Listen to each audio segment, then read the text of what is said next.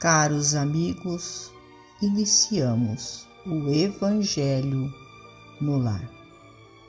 Rogamos a Deus, nosso Pai, a Jesus, médico de homens e de almas, o amparo e o auxílio, para que juntos possamos orar por nós e por todos os nossos irmãos necessitados.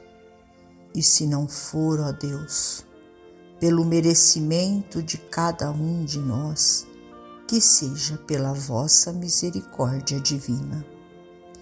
E unidos nesta corrente fraterna, permitamos que os nossos amigos espirituais, trabalhadores da vitória do bem, adentrem os nossos lares, trazendo a cada um de nós a ação medicamentosa para o nosso corpo e para a nossa alma. Em nós mesmos. A dificuldade nasce do campo de nós mesmos. Aqui, na vida espiritual, consideramos como sendo dos obstáculos mais duros de superar aquele que procede de nossa própria incompreensão à frente da vida.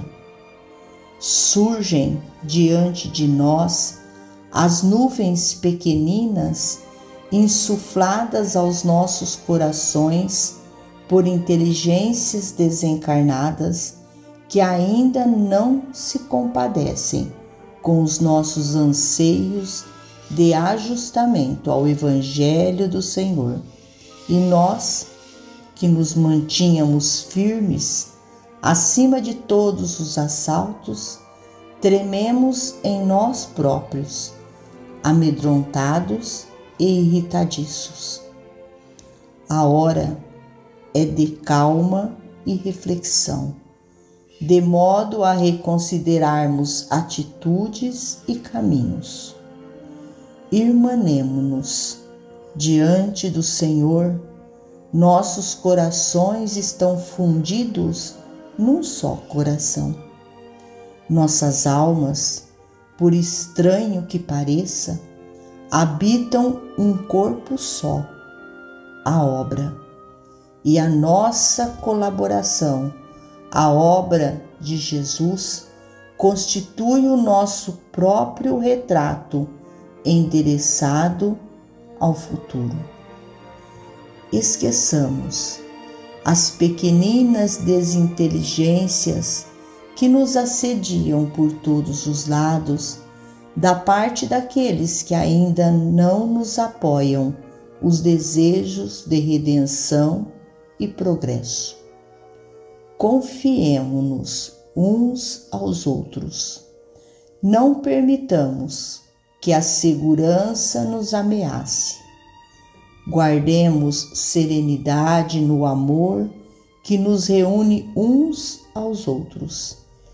Paz íntima, paz por dentro. Batuíra. Finalizamos a mais um Evangelho no lar. Agradecidos a Deus, nosso Pai, a Jesus, médico de homens e de almas, a Maria de Nazaré, nossa mãe amorada, e aos nossos amigos trabalhadores da vitória do bem, pelo amparo e pelo auxílio. Fiquem todos com Jesus e até amanhã se Deus assim o permitir.